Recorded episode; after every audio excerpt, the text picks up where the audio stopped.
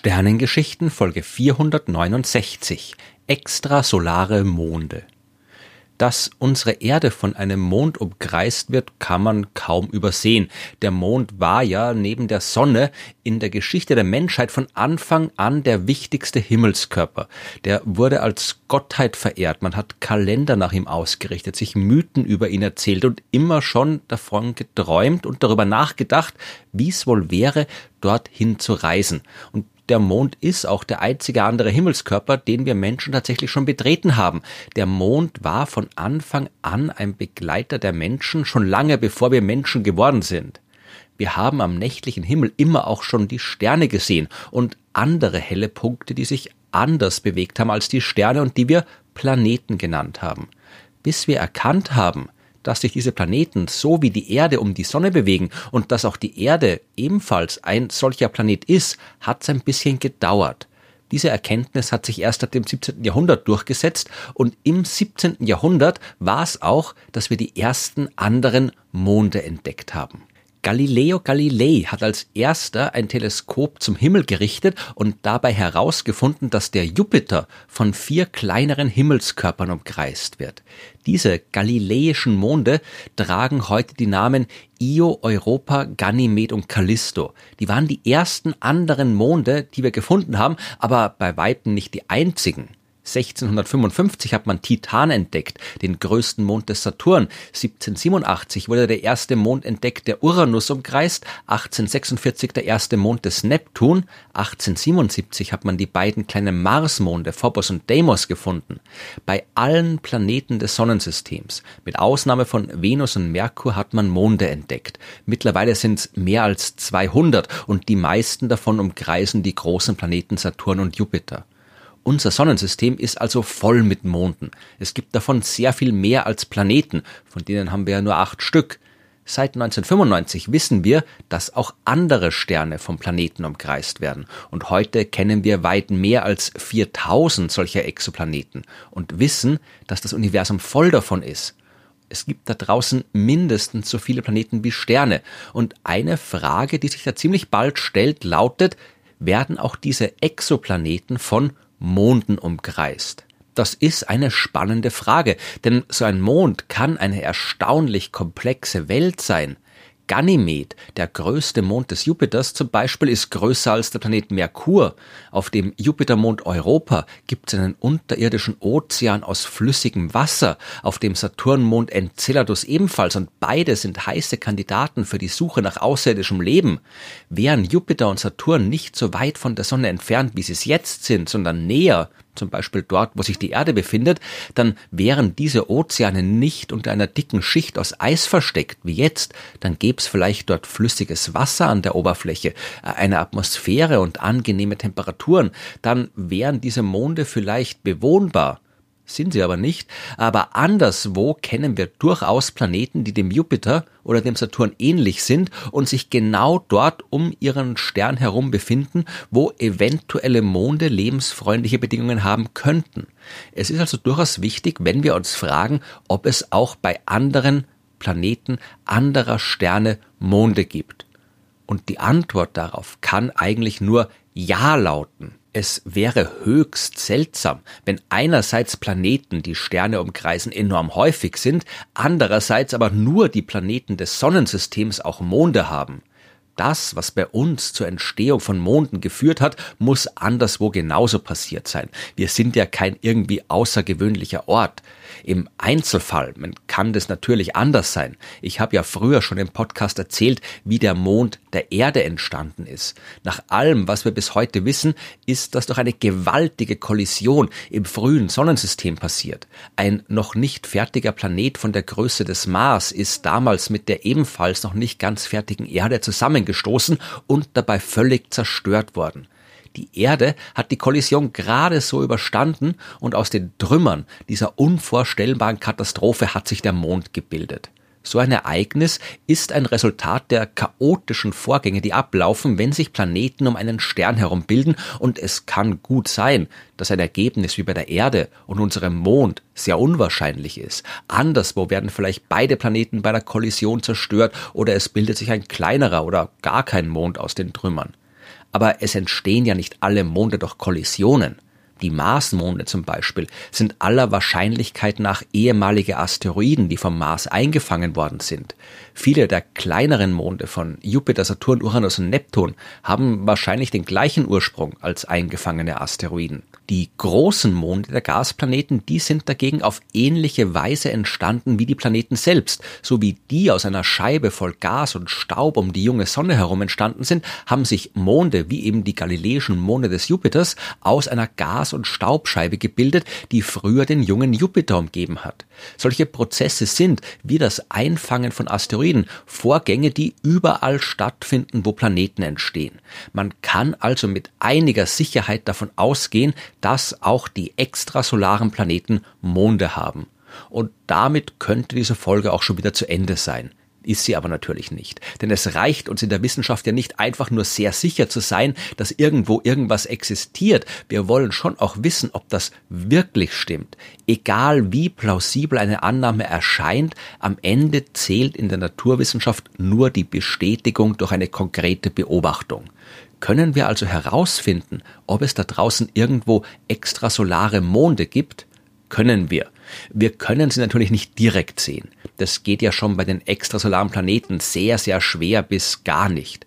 So wie die Planeten leuchten auch die Monde nicht mit ihrem eigenen Licht. Sie reflektieren nur das Licht ihres Sterns, und weil Monde im Allgemeinen kleiner sind als Planeten, leuchten sie noch viel schwächer und werden nicht nur durch das Licht des Sterns überstrahlt, sondern zusätzlich auch noch vom Licht des Planeten, den sie umkreisen. Wir können aber durchaus indirekte Nachweise führen. Viele Planeten anderer Sterne, die meisten Planeten anderer Sterne, haben wir durch die sogenannte Transitmethode gefunden. Wir beobachten dabei das Licht eines Sterns und messen seine Helligkeit über mehrere Tage, Wochen oder Monate hinweg. Wenn von uns aus gesehen jetzt zufällig gerade ein Planet vor dem Stern vorüberzieht, blockiert der ein ganz kleines bisschen von dessen Licht, das können wir aber messen, und wenn der Planet den Stern umkreist, dann wiederholt sich diese Mini-Verdunkelung in regelmäßigen Abständen. Wenn der Planet, der so einen Transit verursacht, zusätzlich auch noch von einem Mond umkreist wird, dann wird die Sache interessant. Denn der Mond ist zwar kleiner als der Planet und hat weniger Masse, aber er übt trotzdem eine Gravitationskraft auf dem Planeten aus. So ist es ja auch bei Erde und Mond. Der Mond umkreist die Erde, aber wenn man es ganz genau nimmt, stimmt das nicht. Es zieht ja nicht nur die Erde den Mond an, sondern auch der Mond die Erde. Beide Himmelskörper kreisen um ihren gemeinsamen Schwerpunkt. Aber weil die Erde so viel schwerer ist als der Mond, liegt dieser Punkt natürlich auch sehr, sehr nahe an der Erde. Der liegt nicht in der Mitte zwischen Erde und Mond, sondern immer näher am schwereren Körper. Und weil die Erde eben so viel schwerer ist, liegt der Schwerpunkt in dem Fall sehr nahe am Erdmittelpunkt. Er liegt genau genommen 1700 Kilometer unter der Erdoberfläche. Effektiv kreist also tatsächlich der Mond um die Erde und die Erde wackelt ein bisschen hin und her. Bei einem extrasolaren Planet mit Mond, da ist das genauso. Je nach Konfiguration kann das Wackeln da größer oder kleiner sein, aber ein Planet mit Mond wackelt immer. Und das bedeutet, dass die Verdunkelungen, die er bei seinem Stern hervorruft, nicht völlig regelmäßig sind. Bei seiner Hin- und Herwackelei wird er mal ein kleines bisschen früher ankommen und mal ein kleines bisschen später. Das nennt man eine Transitzeitvariation und wenn man sowas beobachtet, kann man daraus prinzipiell auf die Existenz des Mondes schließen und seine Eigenschaften berechnen. Natürlich gibt es auch jede Menge andere Effekte, die eine Transitzeitvariation hervorrufen können. Das muss ja kein Mond sein. Es kann auch einfach ein anderer Planet sein, der den Stern umkreist. Die beiden Planeten beeinflussen sich ja auch gegenseitig mit ihrer Gravitationskraft und das führt zu unregelmäßigen Transits. In der Realität wird man es vermutlich auch immer mit mehreren Planeten zu tun haben, die dann vielleicht jeweils einen oder mehrere Monde haben. Aber wenn die Beobachtungsdaten gut genug sind, kann man das Ganze mit Hilfe von Computermodellen und Mathematik aufdröseln und herausfinden, wer da jetzt wen umkreist. Neben der Transitzeitvariation gibt's auch noch die Transitdauervariation. Ein Planet mit Mond wird nicht nur immer wieder mal früher oder später als erwartet seinen Stern verdunkeln, diese Verdunkelungsphase wird auch unterschiedlich lange dauern weil die Störungen durch den Mond den Planeten immer wieder leicht unterschiedlich am Stern vorüberziehen lassen. Beobachtet man beide Effekte auf einmal, Transitzeitvariation und Transitdauervariation, dann kann man damit schon ziemlich gut berechnen, ob da ein Mond ist und was für ein Mond das sein könnte. Man kann natürlich auch großes Glück haben und einen Transit sehen, der direkt vom Mond selbst verursacht wird. Stellen wir uns vor, der Mond steht von uns aus gesehen direkt neben seinem Planeten und beide ziehen nebeneinander am Stern vorüber dann wird das Sternenlicht zuerst ein wenig dunkler werden, weil der Planet einen Teil davon blockiert. Und dann, wenn auch der Mond von uns aus gesehen vor dem Stern steht, wird es noch ein bisschen dunkler, weil noch ein bisschen mehr Licht durch den Mond blockiert wird. Und am Ende des Transits ist es umgekehrt.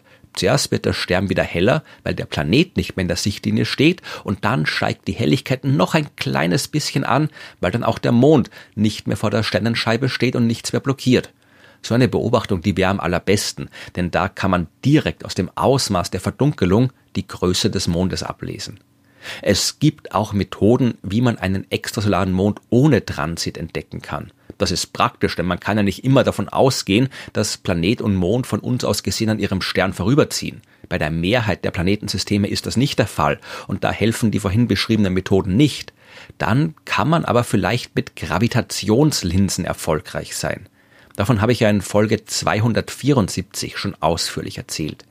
Die Masse eines Planeten krümmt den Raum, genauso wie die Masse eines Sterns oder genau genommen jede Masse. Das war ja gerade das, was Albert Einstein mit seiner allgemeinen Relativitätstheorie herausgefunden hat. Und Licht folgt immer der Krümmung im Raum und die Masse eines Himmelskörpers ist daher in der Lage, Licht abzulenken. Wenn nun ein Stern mit einem Planet vor einem anderen Stern vorüberzieht, wirkt dieser Stern im Vordergrund wie eine Linse, die das Licht des Sterns im Hintergrund kurzfristig verstärken kann. Und der Planet verändert diese Linsenwirkung ein bisschen und ein Mond mit Planet würde sie ein weiteres Mal verändern. Das kann man beobachten und wieder mit Mathematik und Computermodellen entsprechend berechnen, was da jetzt genau diese Linsenwirkung erzeugt hat. Es gibt noch andere Methoden, mit denen man einem extrasolaren Mond auf die Spur kommen könnte, aber da braucht man meistens sehr viel Glück. Im Jahr 2017 hat man geglaubt, einen extrasolaren Mond entdeckt zu haben. Später hat sich dann herausgestellt, dass dieser Himmelskörper viel zu groß ist. Das äh, war auch bei einer Beobachtung mit Gravitationslinseneffekt im Jahr 2014 der Fall. Der potenzielle Mond, den man damals gefunden zu haben glaubte, der ist wahrscheinlich viel eher ein großer Gasplanet sehr vage und sehr, sehr indirekte Daten haben immer wieder mal vermuten lassen, dass da Monde sein könnten. Aber es ist eben schwer, sowas Kleines wie den Mond eines Planeten bei einem anderen Stern zweifelsfrei nachzuweisen. Am vielversprechendsten ist immer noch die Sache mit den Transits. Wir haben ja Teleskope im All, die sehr viele solcher Transits beobachtet haben und in Zukunft beobachten werden. Irgendwo in diesen Daten taucht vielleicht auch mal ein Mond auf. Es ist nicht die Frage, ob wir einen Mond finden, das werden wir. Wir können nur nicht sagen, wann es soweit ist. Und je nachdem, wann ihr diese Folge hört, ist es vielleicht sogar schon passiert.